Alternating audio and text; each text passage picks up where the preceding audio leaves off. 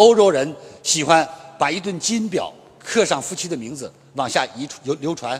孩子们说这是上个世纪我祖母留下来的，上上个呃世纪我祖母的父母留下来的。然后拿到这块金表，看到这个名字，讲一个故事。这个金表是什么时候买的？他们夫妻什么时候做的？听到了吗？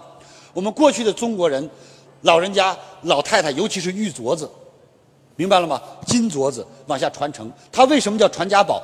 不是因为它值钱，是因为它传承着家里人的故事，传承着家里人的信仰，传承着这个物件他曾经做人的品质与品味。Yes。所以今天李强老师想跟各位说，你如果不知道你为什么活着，那你的下一代该怎么活着呢？所以，今天我们作为父母，应该给孩子留下做人的故事，留下做事的故事，留下家族的故事，留给他们一种骨气，留给他们一种自信，留给他们一种社会的正能量，留给他们，留给子孙永远值得尊重的财富。Yes。